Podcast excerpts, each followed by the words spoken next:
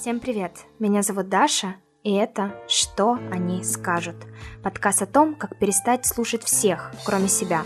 Поговорим о смелости, набивать тату, менять нелюбимую работу, переезжать, факапить, начинать сначала и не париться, что скажет мама, подруга или коллега.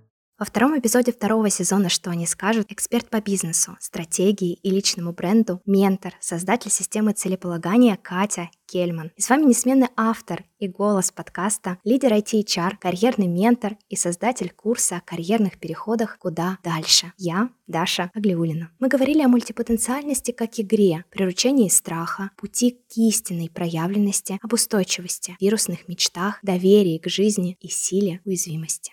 Катя, привет! Привет, Даша. Катя, за твоими плечами десятилетний опыт работы в ивент-индустрии, редевелопмент городского парка в Екатеринбурге с привлечением инвестиций 220 миллионов рублей. И сейчас ты предприниматель, блогер, ментор. Твой путь про невероятную мультипотенциальность, как мне кажется, несколько ролей, карьер. Что тебе обычно помогало перепридумывать себя и не бояться начинать сначала? Очень э, классно, да, что тебя получилось сформулировать. Мне кажется, я сама свой опыт так э, точно никогда не описывала, как это ты сейчас сказала. Потому что у меня не было, знаешь, стратегии очень четкой, что я хочу быть вот таким предпринимателем, или я хочу приобрести какой-то конкретный опыт в редевелопменте, в привлечении инвестиций или в музыкальной индустрии. Я всегда руководствовалась только любопытством и шла за откликом своего сердца. Ну, то есть если я чувствовала, что я очень хочу сделать это, э, пойти в какой-то проект или устроиться в какую-то конкретную компанию, то я просто это делала. И каждый мой шаг, он определялся вот этим любопытством, игрой, знаешь, такой в возможности и в жизнь. Классно. Был ли какой-то страх при смене разных сфер? Или вот настолько это ощущение жизни и вообще новых вызовов, как игры, они страх на какое-то абсолютно десятое место ставят, и интерес, э, вообще понимание и жажда каких-то экспериментов, оно весь этот страх куда-то далеко отставляет, и все это становится не таким важным. Страх присутствовал каждый раз и продолжает присутствовать в моей жизни ежедневно. И мне часто говорят, что я произвожу впечатление совершенно бесстрашного человека, но на самом деле я просто не отношусь к страху как к чему-то, что определяет мою жизнь. То есть я такая, окей, хорошо, это очень страшно сейчас, я это все чувствую, но станет ли это причиной поступить так, как я не хочу, да? Э, почему я должна, испытывая этот страх, принимать другое решение? И в моменте я просто его откладываю, ну, точнее, вижу его, признаю, даю этому место, но не ориентируюсь на страх. И мне вообще не кажется, что страх — это плохо, и я не хочу жить э, в жизни, в которой этого страха совершенно нету. То есть это, я понимаю, что это естественная реакция на неизвестность, что моя психика, мое тело, оно меня оберегает, и это нормальная реакция, я к этому отношусь так.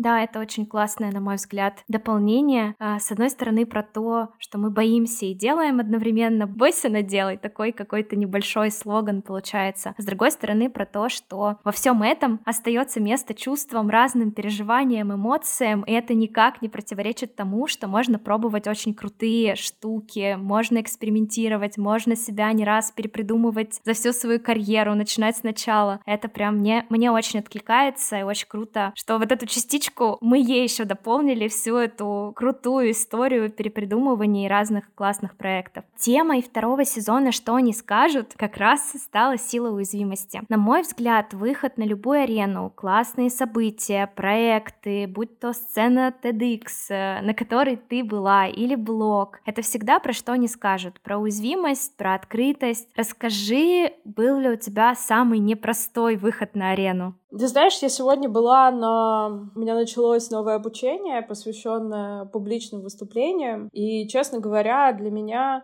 несмотря на какие-то десятки интервью и публичных выступлений, эта тема до сих пор вызывает очень много неуверенности, сомнений в себе, страха, очень разный спектр чувств. И каждый раз, э, выходя в публичное пространство, я не могу сказать, что чувствую себя комфортно. И когда были какие-то самые первые интервью мои в жизни, и э, на сцене TEDx э, очень хотелось э, спрятаться, лечь под одеяло и вообще просто провалиться сквозь землю, честно говоря, только бы не быть в ситуации, когда нужно действительно сказать, что ты думаешь и что чувствуешь. Но я понимаю, что эта стратегия достаточно, ну, она никуда не ведет. Ну, то есть, э, если я чувствую внутри себя призвание и большое желание вдохновлять других людей, э, помогать им, делиться своими мыслями, то это совершенно не мэчится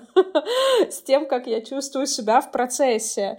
И я всегда смотрела на свою жизнь как на поиск вот самых тех э, точек роста. И уязвимость — это самая короткая дорога. Когда ты позволяешь себе почувствовать свою собственную уязвимость и увидеть в себе эти точки роста, ты открываешь двери к самым невероятным возможностям в своей жизни. И я понимаю, что я уязвима максимально в проявлении того, что я думаю, что я чувствую в близком контакте с другими людьми. И несмотря на все страхи и желание показаться самой классной, сильной, умной и лучшим человеком на планете, я выбираю путь э, через уязвимость, и это всегда приносит мне удивительные возможности в отношениях э, с другими людьми и в профессиональном развитии. И вообще просто крутейший опыт э, настоящей жизни полноценной.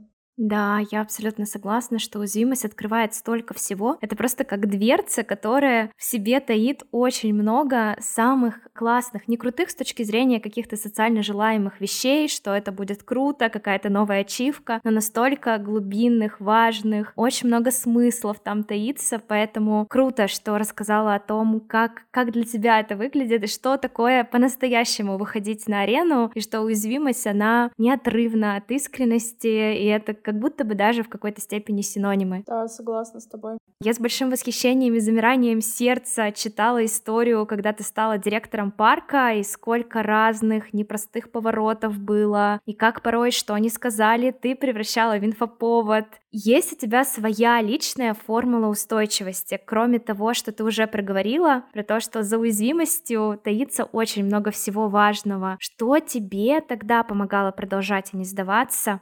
Честно говоря, во-первых, э, ну, это свойство моей психики. Не буду тут как бы лукавить и притворяться кем-то другим. Моя психика устроена так, что я очень хорошо мобилизируюсь в стрессовой ситуации. Просто так случилось. Я такой человек, у меня такой жизненный опыт, который мне позволяет так выбирать такие стратегии. Это первый фактор. Второй фактор. Я по образованию пиарщик и маркетолог. И когда я вижу хороший инфоповод, я могу здесь немножечко посмотреть на ситуацию со стороны, знать, как это развернуть. Вот. И на самом деле очень часто вот эта коммуникация, то, как мы подаем информацию, то, на что мы делаем акценты, является вообще ключевой точкой роста. И для многих проектов, ну, как бы главной отправной точкой в масштабировании и для творческих людей, и для, ну, для очень разных проектов. Поэтому, знаешь, это был микс факторов моей устойчивости, то, что я понимала, как перевернуть ситуацию, сделать из лимона лимонад, и моя психика просто очень обо мне заботилась, и я ничего не чувствовала, а видела возможности и фигачила вперед. Хотя приходила в себя я после этого очень долго, и декомпрессия в виде полгода на Бали, она все-таки потребовалась.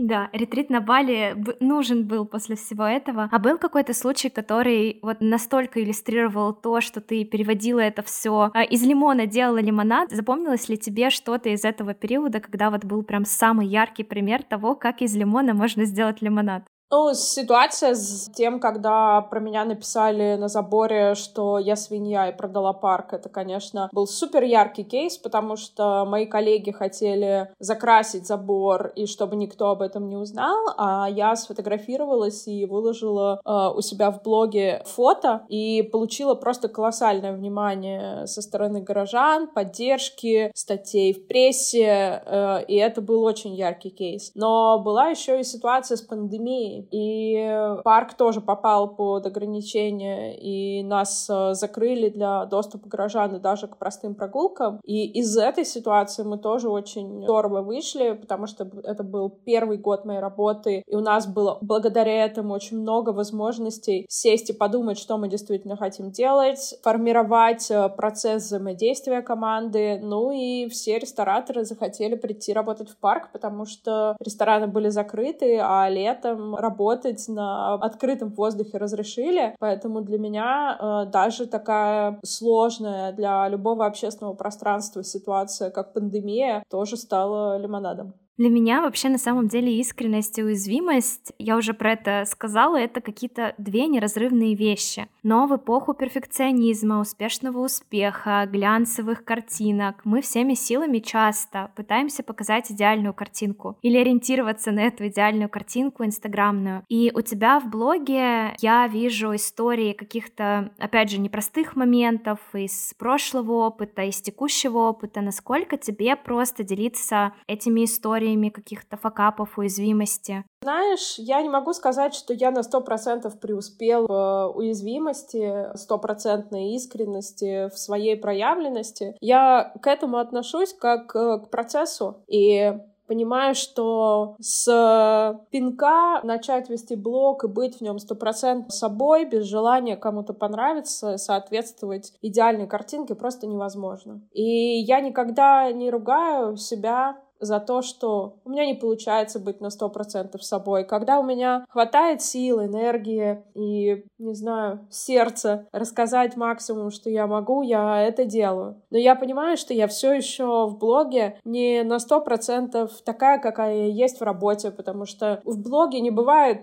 совещании с коллегами, которые там профокапили абсолютно все. В блоге мне не приходится никого увольнять. В блоге не бывает особо конфликтов, такие, как которые у тебя бывают с близким человеком, да. И я не могу э, показать себя вот на сто процентов, какая я бываю. Это же спектр. Я делала там сторителлинг про свои субличности, и я понимаю, что в блоге я могу казаться такой нежной, мягкой, романтичной девушкой, а, а потом э, орать матом на совещании на человека, который что-то сделал не так. И люди видят какую-то часть, а потом могут решить, что это, что я недостаточно уязвима или недостаточно искренне. Но вот этот процесс того, что ты учишься проявляться тем, кто ты есть, не пытаясь приукрашивать и показывать только выгодные ракурсы, это сложный процесс э, познания себя и налаживания контакта с людьми. И поэтому даже если кто-то пытается показаться пока идеальным, я стараюсь к этому относиться тоже с пониманием, потому что, блин, это сложно. Сложно показывать свои теневые стороны, и не самые лучшие качества. Но путь к этому, я думаю, что через принятие неидеальности других людей и поддержка. Мне здесь хочется добавить, что точно не хочется начать, знаешь, одну историю отодвинуть и сказать, да, там мы не осуждаем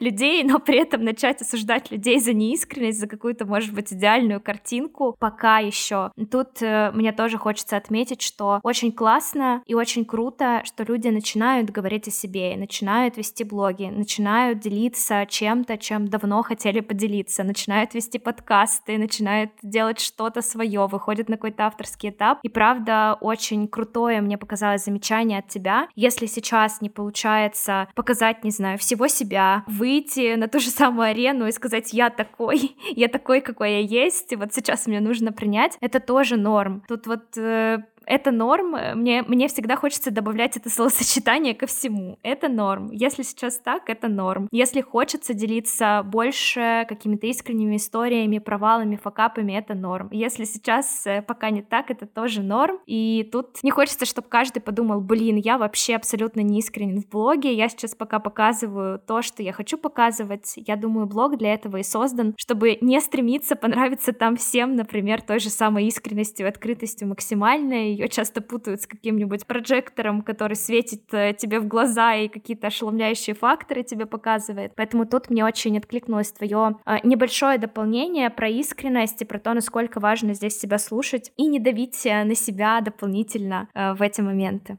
Меня в эту тему всегда всплывает сцена из Шрека, где Шрек э, говорил, что он как луковица, и у него много слоев. Вот я, когда рассуждаю или думаю на тему блога, я представляю, что окей, хорошо, я луковица.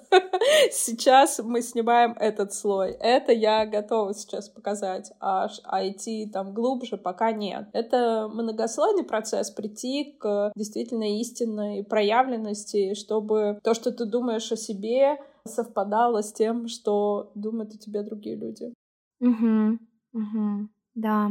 Катя, еще немного про век перфекционизма и такую про эпоху социальных сетей, где мы как луковица постепенно раскрываемся, э, изучаем свою проявленность, изучаем себя. В карьерном менторинге я сама довольно часто сталкиваюсь с понятием вирусная мечта, когда без опоры на себя профессионалы, крутые, очень крутые профессионалы цепляются за идею чего-то очень хайпового. И при этом очень далекого от них самих, от их желаний, от их целей, целей. Например, довольно часто в последнее время слышу, мне точно нужно войти войти, потому что там классно, потому что там круто, печеньки на кофепоинте и вообще супер сфера. Сталкиваешься ли ты с вирусными целями в своей работе, в менторинге? Ну и, наверное, такой продолжающий этот вопрос. Э, если да, то есть ли способ отделить свои желания, свои истинные цели от тех, что стали вирусными, но абсолютно далекими от нас самих? Да, я с этим сталкиваюсь, и сталкиваюсь не только в контексте того, что ты начинаешь гнаться за чужой целью, но и с тем, что ты, наоборот, впадаешь в ступор и не делаешь ничего, и не знаешь, что ты хочешь. И я думаю, что ответ на обе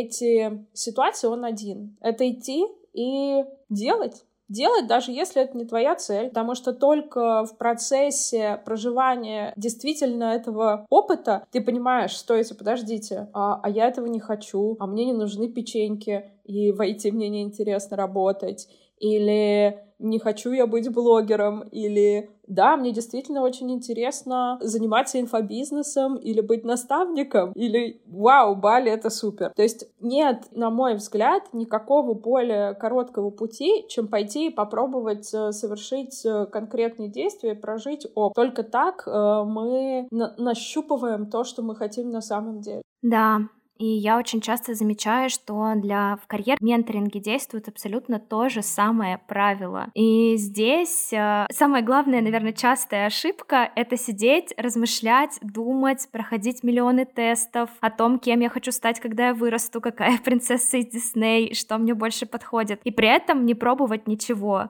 Не создавать там даже маленькое, небольшое MVP, которое можно быстро протестить, как в стартапах, недорого, быстро. Посмотреть, насколько насколько тебе это правда в действительности откликнется, потому что кажется, что для взрослых профессионалов, э, для вообще взрослых людей все через опыт, да и для детей, наверное, все происходит э, через опыт и пробовать, ошибаться, начинать сначала, корректировать свою цель и мечту, даже если она вирусная. Здесь, правда, это очень хорошо работает. Я согласна. И здесь, конечно, много подводных камней, потому что ты сливаешь колоссальное количество энергии на размышления, а что бы было, если я вела блог и стала бы э, независимым экспертом, и может там пару лет э, потратить на такую прокрастинацию. И это на самом деле, мне кажется, самая печальная стратегия. С другой стороны, конечно, хочется точных действий и максимально быстро приходить э, к результатам. И я тут вообще не стесняюсь э, прибегать э, к консультациям, обучениям, опытом, советникам, наставникам, менторам, вообще э, всем, кому можно, чтобы мои действия и вот этот опыт, который я проживаю, он был максимально точным, потому что время — это самое ценное, что у нас есть, и мне не хочется его, знаешь, пустую тратить на бесконечные тесты гипотез. Хочется все таки действовать более точно. Хотя любой опыт, он ценен, и я... Ну, короче, тут нужно соблюсти, знаешь, этот баланс открытости себя к экспериментам и к точным действиям.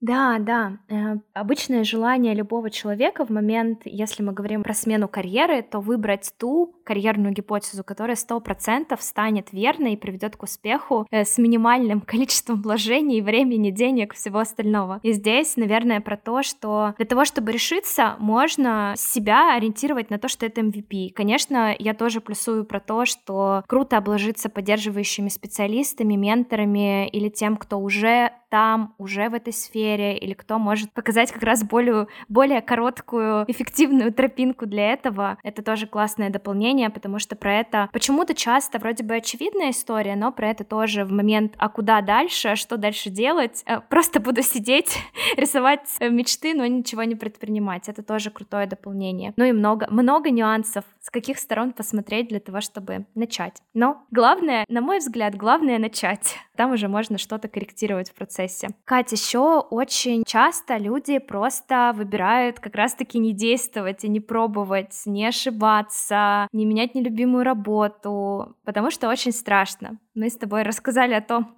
как, как сделать так, чтобы было менее страшно, про тех же самых поддерживающих специалистов. Но как ты думаешь, что здесь может стать первым шагом, когда все менять э, страшно, действовать страшно?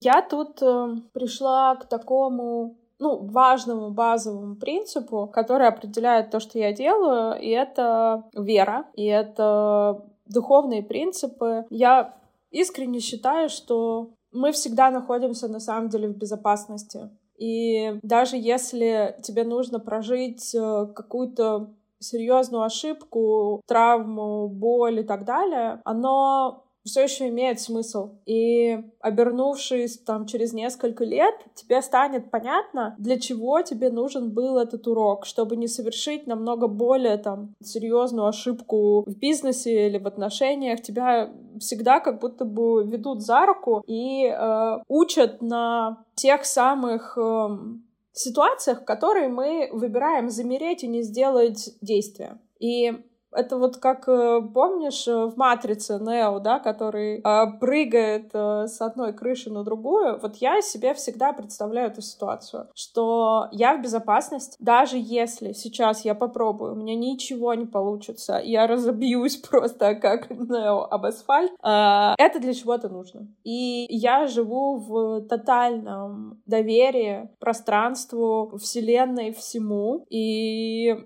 стараюсь услышать за вот этим вот страхом то, что я хочу на самом деле. И если это то, что я хочу, я пойду и прыгну. Иногда я буду прокрастинировать очень долгое количество времени. Но базово вот этот вот э, принцип доверия миру, он определяет на самом деле намного больше в моей жизни, чем страх. Да, эта история, мне кажется, знаешь, такого нового понимания того, как можно относиться к страху, какой-то прокрастинации, такой уровень серфинга и серфера по жизни, когда ты смотришь и как-то, можно сказать, лавируешь между этими страхами и при этом очень сильно доверяешь всем этим волнам, ветру, миру, солнцу и всему тому, что тебя окружает. Недаром я серфер. В прямом и переносном смысле, мне кажется, здесь просто все сошлось. У тебя в телеграм-канале я нашла пост э, с очень поддерживающим посланием, как мне показалось, которое, к моему великому сожалению, часто расходится с тем, что мы можем наблюдать в реальности. И послание звучало так. Тебе не нужно извиняться за свое волнение. Я думаю, что это про то, что мы не должны рассматривать уязвимость как недостаток, путать чувства со слабостью, а эмоции с помехами. Про что для тебя это послание? Это про отношения и про принятие людей такими, какие они есть. Я действительно достаточно тревожная, и у меня тревожный тип привязанности. Я очень сложно переживаю, когда человек выходит из контакта, или это, ну, избегает чего-то. И это сообщение — это вот какая-то моя голубая мечта, что мне в отношениях, ну, как бы не придется скрывать это состояние, и мой партнер бы заботился обо мне, понимая, что я чувствую, да, а, как я могу, и как бы не относились, чтобы ко мне не относились в отношениях как, э, ну, как бы тревожной, сумасшедшей женщине, и мне не приходилось подстраиваться и меняться, и притворяться, что я не тревожусь на самом деле, и не, не, не волнуюсь, и мне не нужно за это вообще не извиняться, не менять никак свою стратегию поведения, а просто чувствовать себя в безопасности. И не знаю, верно ли это, возможно, это только впитывало бы мою тревогу, но когда я увидела это сообщение, я подумала, вау, господи, что так, так бывает, так можно. Так можно было? Да, да, да понимаю, о чем ты. И здесь для меня всегда очень важно, а, знаешь, такая фраза: не принимай слишком близко к сердцу. не не принимай слишком близко к сердцу, все будет окей. И ты такой, да, блин, не будет окей, вот оно все равно близко к сердцу. И любое принятие и любая поддержка со стороны не только в отношениях, не знаю, мужчины и женщины, но вообще в любых отношениях для меня это прям такая огромная сила, когда я могу так сказать, все окей, я понимаю, что ты сейчас чувствуешь, я это разделяю, э, при этом вообще никаких попыток э, срочно предпринять, так, давай что-нибудь сделаем с твоей тревогой, а вот здесь э, запись к психотерапевту, а вот здесь что тут подышать нужно, а здесь еще сходить на йога-ретрит без всяких действий. Это для меня стало, например, в этом году тоже большим открытием. Мне всегда казалось, что я лично очень поддерживающий человек, принимающий там чувства, любые проявления события в жизни моих друзей близких, но со многими очень сложными событиями я поняла, что я вообще не умею. У меня на автомате проявляются какие-то слова типа «держись, все будет хорошо». Ты такой, блин, Даш, так людей никто не поддерживает. Где все твои умные книжки? Где все то, что ты долго знаешь? Э, и абсолютно куда-то все улетучивается. И тут я думаю, что мы все учимся быть, быть людьми друг для друга, быть добрее друг к другу. И здесь очень крутое напоминание о том, как важно иногда принять, э, не иногда, наверное, скажу всегда, принимать чувства проявления других людей, особенно близких. Удивительно, что нас э, никто вообще не учит быть э, в близости и контакте, а учат физике. Я бы выбрала урок в школе близости контакт вместо физики, честно говоря. Да, я очень надеюсь, что в современном образовании будет появляться, может быть, какие-то очень странные надежды. Почему-то мне кажется порой, что родители нашего поколения уже, по крайней мере, рассказывают об этом детям. И да, очень грустно, что было очень много химии, физики и всего остального, но не было чего-то, что действительно важно для жизни. И что такое быть уязвимым, что такое быть открытым. Везде читаешь, везде смотришь какие-то большие билборды и журналы с этим. Будь открытым этому миру. Ты такой, а что это такое? Это что? Это с чем вообще едят? Такого точно на уроке физики не было. Я лично продолжаю работать со своими чувствами, исследую свою собственную уязвимость, принимаю ее. И сделать это без профессиональной поддержки порой бывает очень сложно. Поэтому я рекомендую вам Альтер, сервис по подбору психолога. Он соединяет клиентов со специалистами, которые лучше и быстрее всего помогут решить проблему. А промокод на 20% на первую сессию вы сможете найти в описании к этому эпизоду. Общаясь с профессионалами из разных уголков мира, я очень люблю задавать вопрос про мифы из их профессиональной сферы. С какими мифами про распаковку целей, про целеполагание чаще всего ты сталкиваешься? Я сталкиваюсь с тем, что людям кажется, что, ну, их пугает э, процесс работы с целями тем, что если я не достигну цель, то лучше вообще и не начинать, и что это слишком большое давление, и что лучше двигаться в потоке. Хотя мне кажется, что для людей, которые не уверены в том, что они точно знают, чего они хотят, самое важное — это пойти и попробовать начать работать с целями, как раз-таки без достигаторства и ожидания от себя через процесс. Вот. И поэтому, наверное, вот это вот столкновение достигаторов и людей потока потока для меня является таким не то чтобы мифом, но ключевыми радикальными убеждениями, которые останавливают многих людей от э, действительно качественных изменений в своей жизни.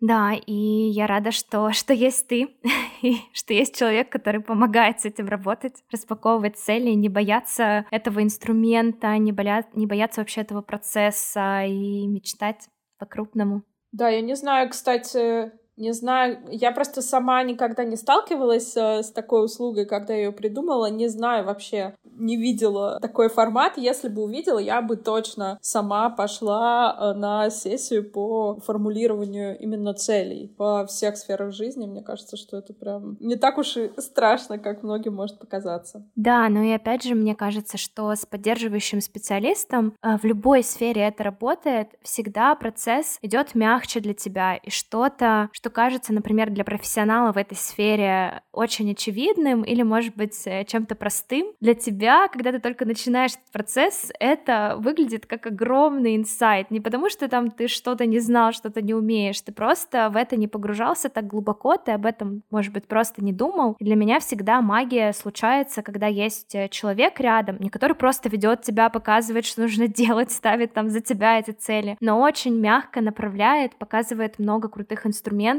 и часто в диалоге и в процессе работы рождается очень много крутого, чего ну просто бы не родилось без, без этого.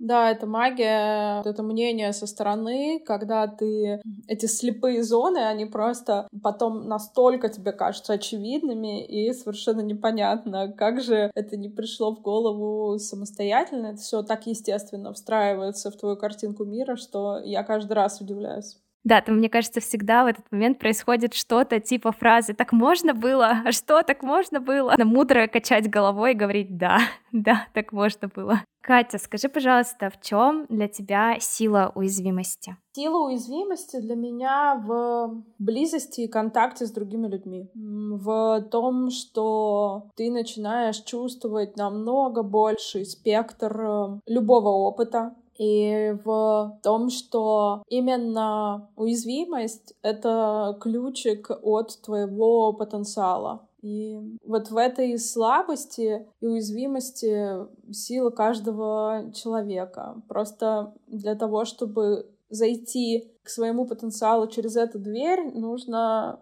быть храбрым человеком. И тут э, вся дуальность мира, вся красота, противоположности того, как э, устроена жизнь, она сливается просто воедино, и мне кажется, что это очень красиво исследовательница уязвимости, но только исследовательница уязвимости, она еще и стыда, стыда, уязвимости и всех прочих классных, классных моментов нашей жизни. Брене Браун тоже очень часто говорит, что уязвимость — это мера храбрости. Здесь, когда ты сказала о том, что это как раз та дверь, которая открывает очень много всего, очень много прекрасного, и в том числе показывает храбрость, Кажется, здесь мы с исследовательницей уязвимости будем согласны. А, Катя, есть ли у тебя какое-то пожелание или цифровой след для слушателей подкаста, что они скажут? Я бы хотела предложить каждому написать себе список из того, что вы хотите по-настоящему сейчас, и ответить себе на вопрос, что я не делаю для того, чтобы это случилось в моей жизни. И я